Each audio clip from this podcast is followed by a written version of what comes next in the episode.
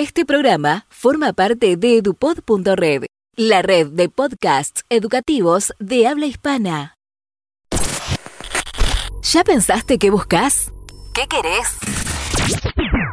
¿Y si lo hacemos juntos? Bienvenidos a Ideario Educativo, el podcast que va a sumergirte en el mundo de la educación poniendo en primer lugar la importancia de la misma en nuestra sociedad. Pensamos juntos el presente y el futuro de la educación. Aquí comienza Ideario Educativo. Ideario Educativo.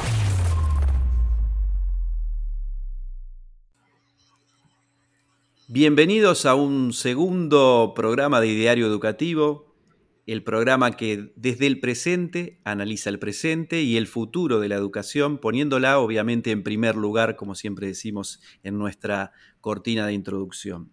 En este caso estamos con Dolores Bullitt, ella es periodista, comunicadora social, mamá y además es la editora de la revista Alter Edu. ¿Por qué estamos con Dolores? Porque ella tiene una mirada distinta de la educación, desde el presente y que aporta seguramente mucho valor hacia el futuro. Hola Dolores, ¿cómo estás?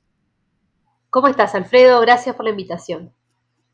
No, gracias a vos por participar en este segundo programa de Diario Educativo y vamos a arrancar preguntándote cómo surgió esta idea o cómo te acercaste a construir esta idea de Alter Edu. Mira, cuando yo tengo un hijo que ahora tiene 13 años, eh, vivo un poco para poner en contexto en el conurbano de la provincia de Buenos Aires. Cuando él tenía 3 años, como toda madre, padre, me empecé a preguntar qué, cómo iba a ser su educación, qué, escuelas tenía a mano y qué es lo que yo quería para su escolaridad. Y, bueno, ahí empezaron las primeras preguntas, soy curiosa, entonces este, en general no me conformo con lo que viene dado y me puse a averiguar, yo vivo en la zona norte del conurbano donde hay muchas de las escuelas llamadas eh, alternativas, Waldorf, Montessori, em, entonces básicamente me, fui a conocerlas, a, estudiar, gracias a internet, eh, bastante rápido, en unos pocos meses pude ver que en todo el mundo hay distintas opciones cuando uno piensa en la escolaridad de los hijos.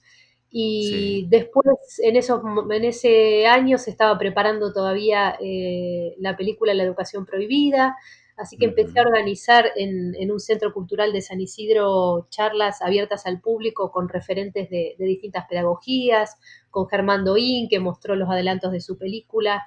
Eh, y bueno, lo que encontré para mí fue fascinante, darme cuenta que muchas de incluso las alternativas que ahora se proponen como nuevas eran en realidad antiquísimas, ¿no? Eh, tienen entre 100, 150, 80 años. Em, así que hice ese primer descubrimiento como mamá. Eh, y claro, cuando me puse a ver las distintas pedagogías, eh, uno en general toma posición. Em, me di cuenta de lo que no me gustaba. de a poco fui viendo qué era lo que sí me gustaba. Y claro, lo que me gustaba era lo más difícil de hacer porque era era lo más rupturista, ¿no? Em, así que, porque eso es lo bueno, yo creo, de visitar escuelas, de tener entrevistas, de conocer a las personas que están adentro de las escuelas. Eh, uno ve la realidad, el día a día, más allá de los discursos teóricos y el ideario este, de las páginas web.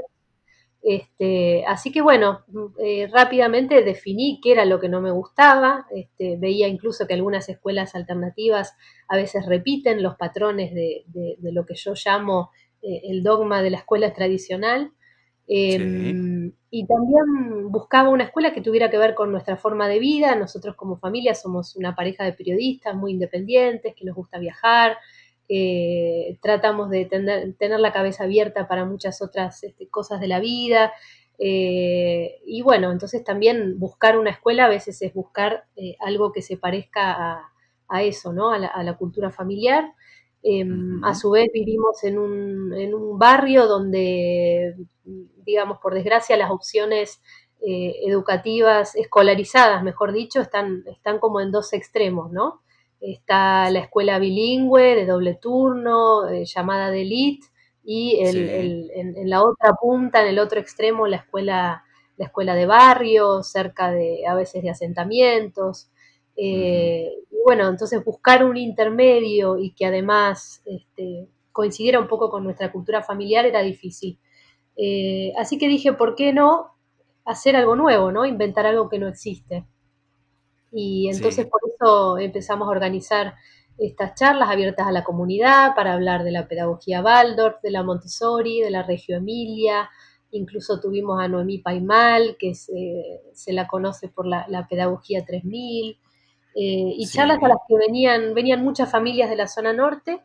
Y lo que hacía yo era al final de las charlas agarrar el micrófono y, preguntar si había familias que estaban dispuestas a, montar ¿no? un proyecto nuevo, un espacio de, de aprendizaje para nuestros hijos.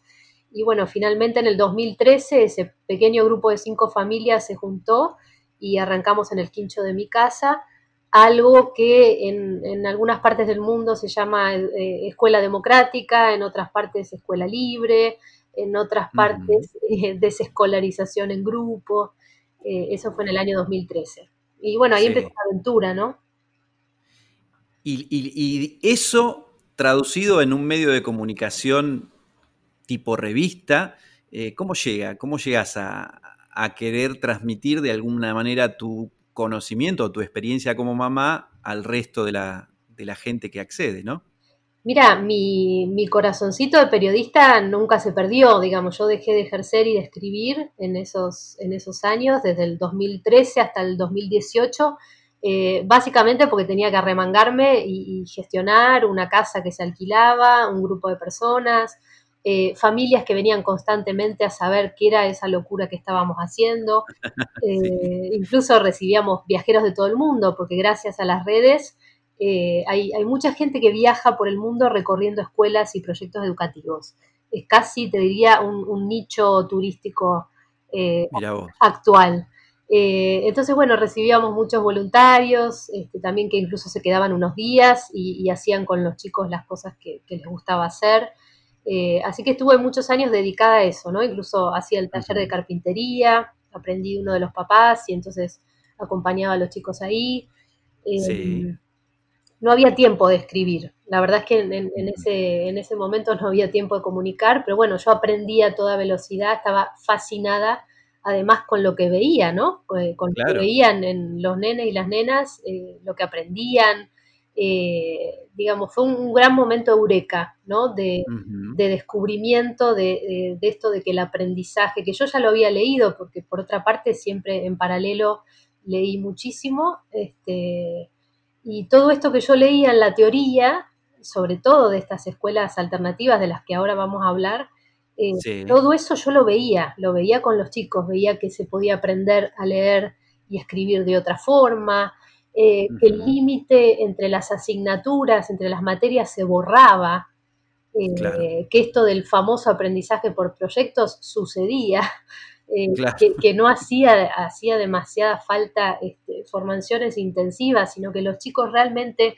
cuando están en un, en un ambiente donde son respetados y se sienten cómodos, ellos mismos empiezan y terminan sus propios proyectos. Eh, no, es, mucho más lo que hay que hacer ahí como adultos.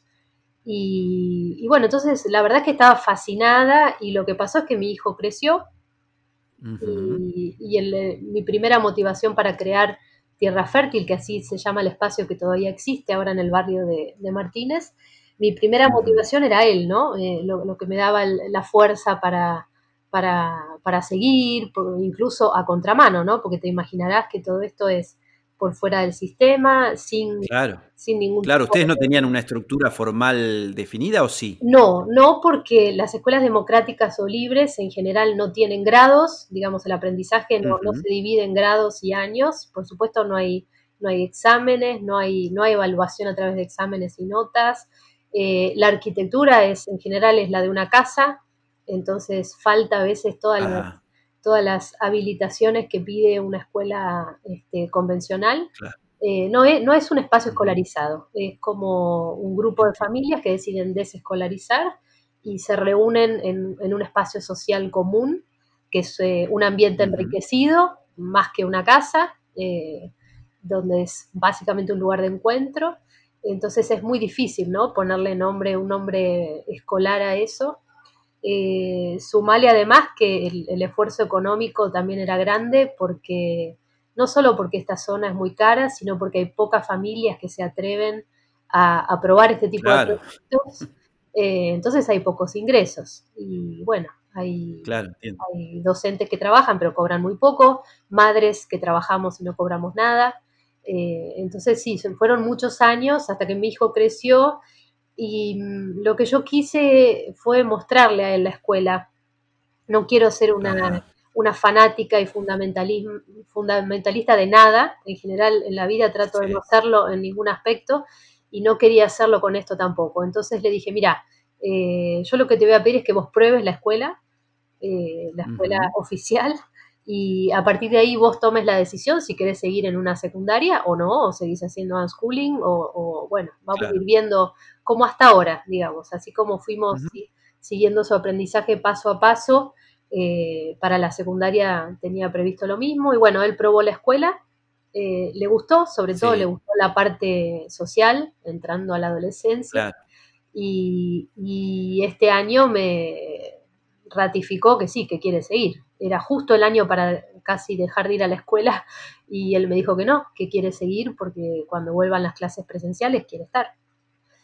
Em, así que, bueno, a partir de que él empezó en una escuela y de su educación, entre comillas, de su escolarización se ocupaba otro, yo empecé a tener más tiempo como, como mamá, como persona otra vez, ¿no? Y, ahí dije, bueno, qué mejor que contar todo lo que aprendí, todo lo que vi, toda la red de contactos que tengo en, Latinoamérica y en el mundo para contar esto, ¿no? Que, se ve bastante poco, de lo que se sabe bastante poco. Es, es realmente, al leer tu publicación, realmente es distinta nosotros trabajamos muchos, en, obviamente yo en mi caso particular, en el sistema formal hace 26 años, como para que ponerte en, contexto, ¿no? Y realmente tu publicación es distinta, eh, es enriquecedora y trae un aire fresco a cómo nosotros vemos la educación o la escolarización, como bien decís vos, eh, y por eso me parece súper interesante difundir este tipo de medios que supongo que te deben costar mucho tiempo realizar, ¿no? porque vos estás en la revista sola, ¿no? Sí, sí, estoy yo sola. Soy editora y redactora por ahora. Eh, claro, y eso te, te debe implicar un montón de tiempo, pero realmente es un trabajo súper valioso y te lo quería decir ahora en vivo, porque lo vengo viendo hace mucho tiempo y realmente es muy valioso lo que estás haciendo. Em, en uno de tus tweets has puesto en algún momento que tenían como tres pilares, o, en la revista tenés tres pilares fundamentales en los que basás toda tu actividad eh, mediática, si querés llamarle así. Eh, ¿Podrías contarnos un poquito de qué se tratan? Sí, en realidad eh, lo primero que yo me di cuenta que hacía un poco de falta era escribir o hablar desde el punto de vista del que aprende, ¿no? Del, usuario de todo el sistema educativo. De, eh, todas esas personas por las cuales hacemos todo este enorme esfuerzo que es dirigir escuelas, enseñar, a pesar de todas las dificultades. Eh, faltaba ese punto de vista, a ver, ¿qué es lo que realmente sienten los chicos y las chicas en la escuela? Todo eso que decimos del entusiasmo, el amor por el saber, ¿realmente sucede? entonces, si bien es la parte más difícil recoger los testimonios de los chicos y las chicas, la verdad es que ellos hoy se expresan a través de las redes sociales y si uno va a TikTok, uno puede saber rápidamente qué es lo que ellos sienten acerca de la escuela. Em, pero bueno, esa es la primera premisa de Alteredo. Digamos, vamos a ponernos del lado del que aprende, no del que enseña. Eh, porque el que aprende es el que tiene menos voz, el que enseña es el adulto eh, que es el que, el, el, que programa, el que tiene la visión pedagógica, la formación docente. Eh, y en general el foco me parece históricamente de la escuela, porque yo siempre separo educar, eh, educación de escolarización, ¿no? El foco de, la escolarización siempre ha estado puesto en la enseñanza. y me parece que esta es una época única porque se vuelve a hablar un poco más de, de, de la forma en que aprendemos, ¿no? Em, así que bueno, esa es la primera premisa, ponernos en el lugar del que aprende. Nosotros podemos tener las mejores intenciones, pero si hay cosas que no funcionan, si no logramos un clima donde el aprendizaje sea realmente genuino, si no logramos que la motivación sea realmente intrínseca y no generada desde afuera, eh, es, esa es quizás es, el aporte. El aporte fresco es que yo no soy docente, no estoy formada en, los vicios, entre comillas, de, la educación, que tiene toda profesión. ¿eh? Eh, es como yo soy periodista y no me gusta todas las formas de ejercer el periodismo, no me gustan. Así que en ese sentido lo digo, crítico, ¿no? Sí, sí, sí. Eh, entonces, lo primero que vas a encontrar en Alter Edu es que yo me pongo del lado del que aprende, claramente. Entonces, sí, claramente voy a ser más crítica de los procesos de enseñanza. Em, y después, para mí lo más importante, lo que yo aprendí de esto que llamamos educación alternativa, que a mí me gusta distinguir, alternativo para mí es eh, sinónimo de opción. Eh, digamos, hay alternativas como hay opciones a la hora de educar. Eh, no tanto como se habla de alternativa, como si hubiera una educación de grado cero, una especie de escuela molde patrón oro y que todo lo otro es, una desviación, ¿no? Porque a veces alternativa se entiende que la escuela tiene que ser así, como está dada históricamente, eh, y lo otro son versiones. Eh, entonces, a veces la palabrita alternativa es un poco engañosa la uso como, como opciones. Y bueno, lo que yo descubrí y lo que cuento en Alter Edu es que en realidad el futuro de la educación está en el pasado. Eh, que todo lo que de lo que estamos hablando ahora, si vos te fijás, clima escolar, son palabras incluso de las que se dictan seminarios y posgrados. Sí, eh, totalmente. Clima escolar es algo que la Cosetini en los años 30, eh, María Montessori, este, Tolstoy en, su escuela Paideia, este, las escuelas anarquistas, la barbiana, eran escuelas eh, donde lo más importante era el clima escolar, era un clima de confianza. Entonces, eso no es nuevo. Eh, otra cosa que no es en absoluto nueva es la, forma de evaluar sin calificaciones. las calificaciones son un invento histórico desde que la educación tuvo que ser masiva, convertirse en, en, industrial, pero todas estas alternativas, ninguna, si vos te fijás, ni Montessori, ni Waldorf, ni las experimentales, que son las principales en Argentina, usan calificaciones numéricas. Em, así que nada, yo invito básicamente a volver atrás, a volver atrás, que no significa copiar, que no significa hacer lo mismo que hace 150 años, eh, sino que las bases son las mismas. Las bases son las mismas, son el niño, la niña, el adolescente, el clima, la no, el no juzgamiento del aprendizaje. El aprendizaje no es algo que se pueda medir, es un proceso largo. Eh, no debiera ser obligatorio porque nadie aprende por obligación. Eh, los tiempos y los, todas estas escuelas alternativas han roto con la estructura del tiempo y del espacio. Em, con lo cual el currículum y la continuidad pedagógica la entienden de una forma completamente diferente. Y por eso no es atinado evaluarlas con números, porque es imposible. Eh, y esto lo vi en mi propio hijo, digamos. Es eh, un chico que no ha sido prácticamente enseñado em, desde el punto de vista escolar del aula, ¿no? No, no, no ha pasado por un aula y aprendió lo mismo, más, igual después podemos discutir porque el aprendizaje tampoco es algo medible, entonces yo no puedo decir que él aprendió más, menos. Eh, claro. ¿Y él cómo se, cómo se está sintiendo ahora en este sistema formal? Más allá de lo social, ¿no? Más allá de lo social que vos bien mencionás. Claro, lo primero que te voy a contar, que es la pregunta del millón, la que nos hacen a las personas que educamos fuera de la escuela o en proyectos, este, escuelas alternativas no reconocidas, eh, es que la adaptación, eh, no hay ningún problema en la famosa adaptación de pasar de un sistema a otro. ¿Por qué? Porque cuando hay motivación, cuando alguien quiere estar en un lugar, eh, la adaptación es rapidísima. Entonces, él el año pasado, que fue su primer año de secundario, que fue en una escuela estatal, que por cierto bastante caótica, se adaptó muy bien. El primer mes le costó, porque nunca había estado en un aula, con su ruido, con sus este, malentendidos entre docentes y alumnos. Eh, todo eso eh, le costó el primer mes, pero al, segundo mes te diría que ya estaba enganchadísimo. Sobre todo porque entraba en la adolescencia y empezó a vivir esa libertad de, estar lejos de papá y mamá, de la salida de la escuela, del, despelote de los recreos, el ruido, el centro de estudiantes, eh, lo empezó a disfrutar. Lo que sí le pasó es que tuvo experiencias con docentes, ya te digo, era una escuela estatal con un proyecto pedagógico muy bueno, pero como muchas escuelas estatales donde los proyectos cambian los directivos y los proyectos caen, eh, es una escuela muy venida menos, con profesores que faltaban, algunos han ido tres veces en todo el año a dar clases, con licencias, otros con este, carpetas de problemas psiquiátricos y aún así como tutores al frente del curso. Em, no hace falta que, diga el nombre porque creo que es una situación por la que atraviesan muchas escuelas estatales. Eh, y entonces me pidió cambiarlo de escuela. Y bueno, conseguí, encontramos una escuela pequeña, privada, eh, accesible, de medio turno. Para mí, sobre todo cuando uno no, encuentra el proyecto pedagógico que, le gusta, me parece que hay que elegir menos horas de escuela. Ajá. Y o sea, él va menos horas. Él va cuatro, cuatro o cinco horas, eh, en vez de ir o de todo el día.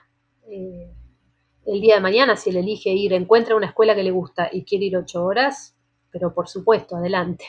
pero yo como, yo como mamá todavía, que fui la que, yo fui la que elegí la escuela, buscaba esas características. Buscaba una escuela de barrio chiquita, con poca presión curricular eh, y sobre todo con calidad humana, con personas que, que, a mí me gustaran, ¿no? Y la verdad es que me pasó eso, encontré esa escuela y bueno, ahora está haciendo la escuela remota no tuvo ningún problema a nivel curricular. De hecho, cuando lo recibieron en esta escuela privada, no se esperaban que, no se hubiera adaptado porque venía de, no escolarizarse. Claro, por eso la pregunta mía inicial. Eh, en el fondo yo creo que cuando me recibió la psicopedagoga pensó, uy, a ver, este es un caso difícil, y claro, vio el boletín y no tenía absolutamente ningún problema. Eh, pero bueno, lo que buscábamos era eso, era adultos responsables, básicamente, que no lo encontramos en la otra escuela. Em, y nada, lo, que a él le interesa, yo lo veo claramente, es la parte social. Ya tiene algunos vicios de alumno, es decir, ya aprendió, eso, eso también yo hablo mucho pequeñas trampas, esos pequeños vicios son los que primero uno aprende, ¿no? Sí, sí, totalmente. El currículum invisible, que, bueno, fue una de las primeras cosas que yo leí que más me impactó, esto de que lo que la escuela enseña sin eh, pretender enseñar, ¿no? Eh, sí, sí, sí. Cada uno si evoca su propia escolaridad te vas a acordar de las cosas que, aprendías como, y hacías como alumno, ¿no? Para sobrevivir. Para sobrevivir. Eh, así que esos vicios, por desgracia, los tiene pero me parece un tema menor porque a mí lo que me interesa como madre es que esté en su, en su grupo de pertenencia. Eh, yo ya, ya me di cuenta que él puede aprender donde sea y como sea. Eh, está en un entorno socioeconómico y, emocional que a él le da lo que necesita, que no todas las, no todos los chicos y chicas por desgracia lo pueden tener. Por eso la, la desescolarización tampoco es para cualquiera. Yo no estoy proponiendo que, que se cierren todas las escuelas. Em, pero sí veo cómo, operaron en estos dos años de escuela eh, esos temas, de, que si hay algo que te gusta, no lo decís mucho porque los, los compañeros te van, a, te van a burlar, porque, digamos, es algo que, se ve. Eh, claro, sí. Digamos, no demostrar que sabes mucho, eh, sino que sabes lo suficiente, lo que se te pide. esas cosas él las ha aprendido, claramente. Y, y son cosas del formato escolar, ¿no? Yo por lo menos las, no, las he visto pasar en estos espacios alternativos, en algunos más que otros, sí. Eh, vos estuviste durante todo este tiempo en el cual vos desarrollaste tu proyecto y en el cual de alguna manera comunicás para que otros conozcan proyectos alternativos eh, al alcance y tuviste al alcance muchas experiencias. ¿Podrías nombrarnos una o dos que a vos te hayan impactado más que el resto? Mira, eh, si hablamos de preferencias, a mí la que más me impactó y la que yo elijo, incluso si hubiera una en Argentina, eh, mi hijo estaría ahí hoy, con 13 años, es la escuela democrática. La escuela democrática tampoco es nueva, es bastante vieja, de hecho, este, eh, el año que viene se cumplen 100 años de la primera escuela democrática que está en Inglaterra, que se llama Summerhill. Eh, en esa escuela se inspiraron otras miles de escuelas que ahora están en todos los continentes, incluso en Argentina hay una, en la provincia de Santa Fe, en Brasil hay cuatro, te hablo de los países de la región, ¿no? En, Perú hay dos, eh, en Ecuador hay dos también, un poco más, tres. ¿Pudiste visitar alguna de esas? Visité una en Holanda, eh, Holanda es uno de los países dentro de Europa que tiene más escuelas democráticas junto con Alemania, que son legales y oficiales en estos países. Eh, y conozco la de Santa Fe en Argentina, por supuesto. De hecho, la conozco muy bien. Eh, ¿Y, cómo la definís? ¿Con qué características la, podés definir? Mira, lo que te voy a decir te va a romper la cabeza, pero las materias no son obligatorias. Es decir, optativas. Yo el chico opta por cursar una u otra. Exactamente, hay una oferta de materias y cuando digo materias digo áreas de conocimiento y, pongo todas en la misma bolsa, ¿eh? desde plástica hasta movimiento o como, como quiera llamarlo, educación física, matemática, este, historia, todas tienen la misma importancia y se ofrecen con horarios este, y, los chicos y las chicas las, las eligen cada año hacen una especie de, se comprometen a ir, ¿no? Primero, claro, claro. Eh, por supuesto que a veces eh, también pueden cambiar de, opinión, no es que se comprometen a ir a matemática y se dan cuenta que no, y bueno. Eso se tienen que quedar de todo el año obligados, ¿no? Claro, entonces el primer salto de fe que tiene que hacer un padre, o una madre de estos chicos que van a escuela democrática es saber que su hijo eh, no va a aprender lo mismo que el de al lado y que el otro, que cada uno en ese espacio va a aprender cosas diferentes. Ese es el primer salto de fe. Ahora, yo lo comparo con una escuela, eh, hagamos este, este juego, en una escuela donde todas las materias son obligatorias para todos. ¿Cuánto realmente de todas las materias aprende cada uno? Considerando que siempre hay uno que odia las matemáticas, otro que odia el arte, ¿no? Yo te hago esa pregunta porque la gente en general se asusta cuando uno dice, ah, pero entonces no va a aprender nada de matemática, no va a aprender nada de historia. Y en general no es así, porque lo básico que se necesita culturalmente para, para, vivir en sociedad se aprende en estos espacios, efectivamente se aprende. ¿Por qué te lo digo? Hay, ya te digo, estas experiencias tienen 100 años y hay adultos que han salido de estas experiencias hay adultos que quieren entrar a una universidad, entonces tienen que rendir la validación del secundario, la rinden, después entran a la universidad y hacen una vida como cualquier ser humano. Eh, entonces, eso es lo más rupturista, que nadie obliga a nadie a aprender lo que no quiere aprender. ¿Y la estructura edilicia de ese tipo de escuelas es igual a, una escuela tradicional, formal o no? No, la estructura edilicia es Disneylandia. A ver, ah, es lo que vos... Aparece Rosan Bosch ahí en todo, en todo el diseño. Y, Rosan Bosch se queda corta. Eh, digamos, es lo que yo no te conozco a vos, sé que trabajas en un colegio, no conozco tu colegio, pero sé qué es lo que vos querrías, esto es lo que vos querrías para tu colegio, te lo puedo asegurar. Eh, si conoces una. Básicamente es oferta de espacios y de personas expertas en distintas áreas. Entonces vos tenés un área de movimiento con personas que les gusta o, se especializan en distintas este, formas de movimiento o deportes. Eh, lo mismo con un espacio de, expresión artística, teatral, o sea, dramática, plástica, música. Te, lo vas imaginando, ¿no? Como sí, sí, sí, totalmente. distintas aulas o, salas, auditorios. Eh, otra que es un laboratorio, otra que es, digamos, no muy diferente de lo que podría ser una escuela bien equipada, pero claro, la gran diferencia es que eh, los chicos van eligiendo dónde quieren estar. Claro. ¿No? Eh, y ahí tenés personas en cada uno de esos espacios, tenés personas que aman lo que hacen. Eh, y después la segunda condición de las escuelas democráticas es la gestión democrática. Es decir, que alumnos y profesores tienen, tienen un voto ¿no? en, la toma de decisiones. Y, esa toma de decisiones envuelve tanto este, las decisiones pedagógicas, digamos, queremos construir un aula más grande para, teatro o queremos tener materiales Montessori, eh, como cuestiones que tienen que ver con la gestión de la plata, bueno, este, o de los horarios, o las cuestiones disciplinarias. Hay alguien que, rompió algo y lo hizo a propósito o no lo hizo a propósito, pero bueno, ¿cómo hacemos para arreglarlo? Entonces hay, hay mucho tiempo invertido en lo asambleario, en el encuentro, en la resolución de conflictos. Esas dos son las características. Esa es la escuela de mis sueños, si me preguntas. Eh, ¿Y vos en Tierra Fértil qué pudiste hacer? ¿Hasta dónde llegaste? imagínate eso chiquitito. Eso, en versión, versión de San Isidro nada más. Claro, claro. Y versión sí, con familias, ya te digo que alguno de los dos en la pareja trabaja a mediodía, entonces eh, está disponible para colaborar en el proyecto, eh, ¿no? por supuesto, con todas esas condiciones. Pero bueno. Vos hace un ratito te hago una pregunta que me quedó pendiente. Vos hace un rato me comentabas que no habías estudiado nada que tenga que ver con educación, sí con comunicación. En la escuela que ustedes eh, crearon en, Tierra Fértil, en el espacio, o no sé cómo lo querés definir, em, ustedes sí incorporaron docentes formados en la educación formal.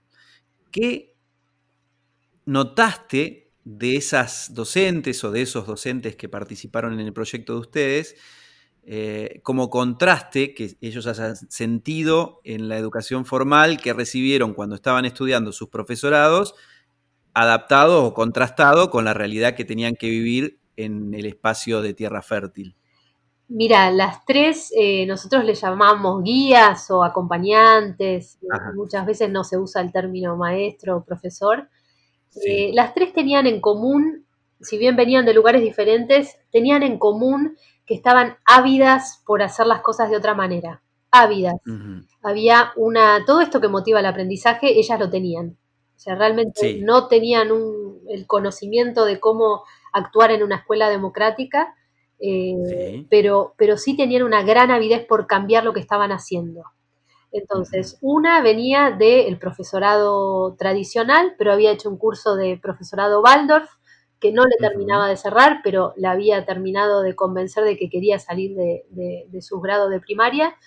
Em, otra venía de formarse en el Instituto Terranova, que es el, profesorado que tienen las escuelas experimentales, que después de las Waldorf, o junto con las Waldorf, son las más viejas del país.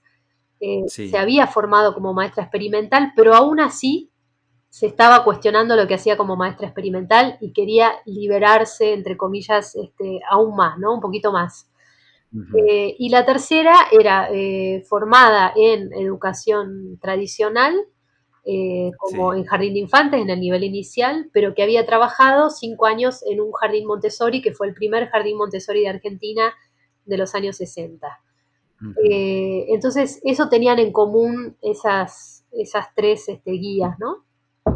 Y, después lo que yo vi en las tres también, con personalidades diferentes, edades diferentes, recorridos distintos, eh, lo que vi es que las tres eran capaces de bajar al piso, eh, de, tener los pies en la tierra, de abrirse a las experiencias sin miedo, de perder el control de, esto. Sobre todo esto es básico en, cualquier eh, espacio alternativo, entre comillas, ¿no? Animarse a perder el control que es lo que en general eh, cuando uno se forma como docente es, el, currículum. Se supone que lo tenés que tener siempre con vos. Claro, claro. Y, bueno, estas personas pasando por esta, por esta experiencia, yo vi que, bueno, que se podía, ¿no? Eh, y es lo que más cuesta en general. Desandar, desandar lo andado es, es en general lo más difícil. Claro, sí, totalmente. Ahora, si este podcast lo está escuchando alguien que trabaja en la educación formal, vos por tu experiencia, ¿qué le podrías recomendar implementar o qué sería lo más sencillo de implementar o lo más viable en educación formal que venga desde la educación alternativa o desde la escolarización alternativa? ¿Qué crees que es más fácil hoy, desde la experiencia que ustedes tuvieron, para implementar en una escuela tradicional? Mira, primero sacar las notas, eh, las notas numéricas y los exámenes. Algo que gracias a la pandemia ya ocurrió. Eh, es lo que hay que hacer para siempre, si me preguntas. Y es lo más fácil. Y es lo más fácil. Em, a ver, tampoco que no pase que uno saca las calificaciones numéricas y monta detrás toda una evaluación formativa y cualitativa que es casi tan burocrática o punitiva como, como la anterior. claro. si voy a sacar el, 3, pero voy a poner un informe este, lapidario, ¿no? Y que después tiene que recuperar el informe lapidario, la materia, me parece que no tiene mucho sentido. Entonces no tiene que ser una cuestión de forma, sino de fondo.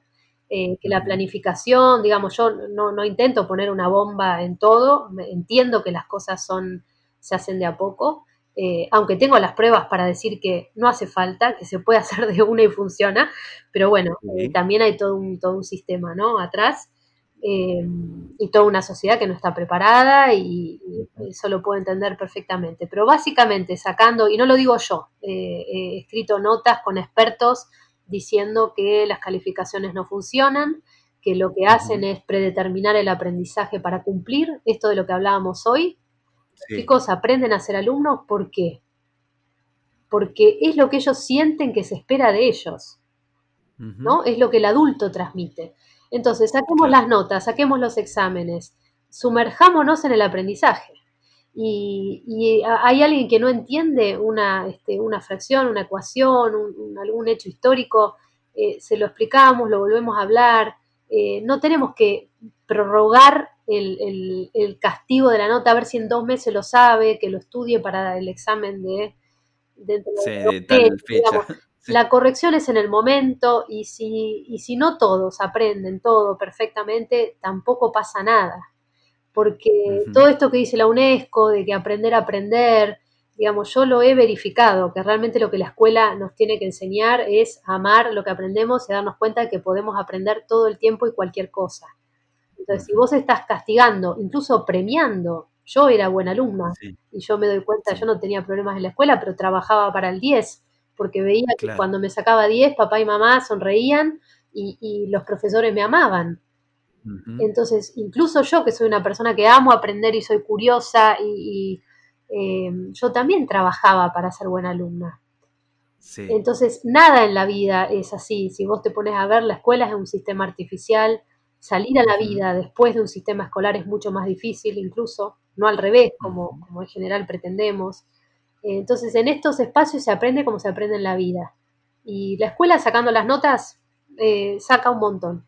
Y lo que tiene que hacer por su parte todo el sistema de inspección, que es, toda la, estructura de control media del Estado sobre, la, sobre la escolaridad, eh, la inspección tiene que trabajar, como bien decían en la UNIPE la otra vez, escuchando unos videos, para, colaborar con la escuela. La inspección tiene que ayudar a que esa escuela eh, plasme su proyecto pedagógico, sea cual sea, con total autonomía. Tienen que dejar que cada escuela sea como sea, como quiera ser y como necesite ser, como necesita ser esa comunidad. Entonces, eh, todas las fases medias burocráticas, que son las inspecciones, los que están cerca de las escuelas, tienen que dejar hacer. Eh, para mí esas son las dos cosas por las que hay que empezar. Y después hay, cosas más radicales, como esto de, borrar el límite entre las materias. Eh, arquitectónicamente, y de hecho se han hecho experiencias en escuelas estatales donde en vez de tener el aula de primer grado, segundo grado y tercer grado, tenés el aula de ciencias naturales, eh, el aula de, este, de música, el aula de... Eh, en realidad tampoco hay que cambiar la estructura arquitectónica, hay que cambiar la cabeza de los adultos. Y, incluso Sí, esas aulas yo las transformaría en experiencias de aprendizaje, creo que eso sería súper valioso. Claro, y tampoco se eh, necesitan tantos elementos. Fíjate que las escuelas alternativas nos las pasamos envidiando los espacios que tienen las escuelas, por ejemplo, estatales, que tienen espacio físico gratuito, gratuito, ¿no? Gratuito entre comillas, pagado por todos nosotros. Pero digo, tienen espacio físico, tienen docentes mejor pagos que los docentes alternativos en general. Eh, y a veces nos da un poco de envidia, uy, tienen todo eh, y nosotros tenemos que montar otra estructura porque no nos gusta lo que pasa adentro. ¿no? Eh, entonces, yo tengo un montón de ideas y todas las ideas que tengo no las inventé yo, ya te digo, son viejísimas. lo que pasa es que hay que animarse a ver que funcionan. En eso quizás se diferencian las alternativas, que empiezan por el impulso de, docentes que están cansados de, lo habitual, familias que, quieren darle a sus hijos una educación diferente hoy, que no pueden esperar la reforma educativa, que no pueden mudarse a, no sé, a Suecia o a, o a, Japón o a donde quiera que, quieran ir. Eh, entonces, el gran impulso de que tus hijos son tus hijos hoy y crecen hoy, y vos realmente crees en esto hoy, eh, eso es lo que lleva a que, las escuelitas alternativas, que hay cientos en Argentina y en todas las provincias, eh, incluso ahora San Luis también tiene su, su propio sistema paralelo alternativo, es un caso, es un caso para estudiar. Em, así que bueno, me perdí, no sé, de tanto que dije, pero... No, no, no, pero está, está muy bien. Mira, este, este podcast que realmente ha sido muy interesante. Vamos a contar una infidencia, Dolores. Nosotros habíamos programado que iba a ser de 10, 15 minutos. Eh, nos extendimos muchísimo más y gracias a Dios, porque realmente fue una charla muy enriquecedora. Cada uno de los episodios de, Ideario Educativo tiene un nombre, tiene un título. Eh, yo te invito a que esta vez el título lo pongas vos. Sí, mira, hace poco me invitó una este, colega de otra revista de educación que nos conocimos este año, Mariana Esquenone, a escribir una, a escribir un, saludo para Mariana. Así es, sí, y ella también este, me abrió un poco las puertas de, este mundo del que yo estaba más alejada, ¿no? De la docencia, de la educación formal. Eh, y el título que le puse a la nota ahí es la, el futuro, al futuro de la educación hay que buscarlo en el pasado. Eh, así que me quedo con eso. Perfecto. Ese va a ser el título entonces de este episodio del podcast.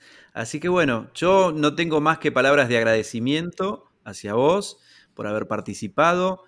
Seguir alentándote a que sigas trabajando porque realmente estás haciendo un trabajo de hormiga, difundiendo lo que el resto no difundimos, y está bien que así sea, que, que hayas encontrado un, nicho, si querés llamarle nicho, y si no, una nueva manera de contar la educación, realmente desde, desde todos los productos mediáticos pequeños que tenemos cada uno de nosotros, creo que el tuyo es muy valioso y, obviamente de contar con nosotros para seguir difundiéndolo, ¿no?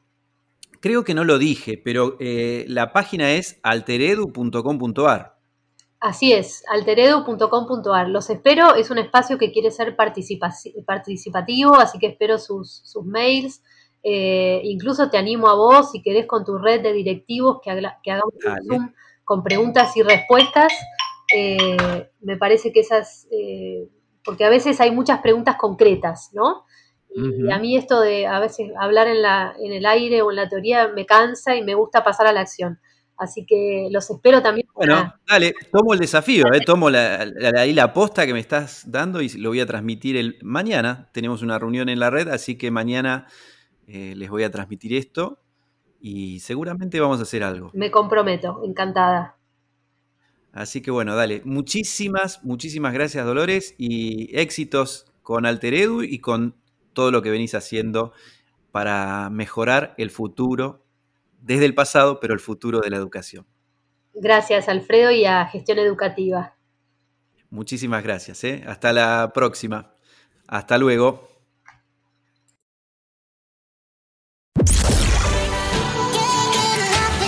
Hasta aquí, Ideario Educativo. El presente y futuro de la educación en primer lugar. Hasta otro encuentro.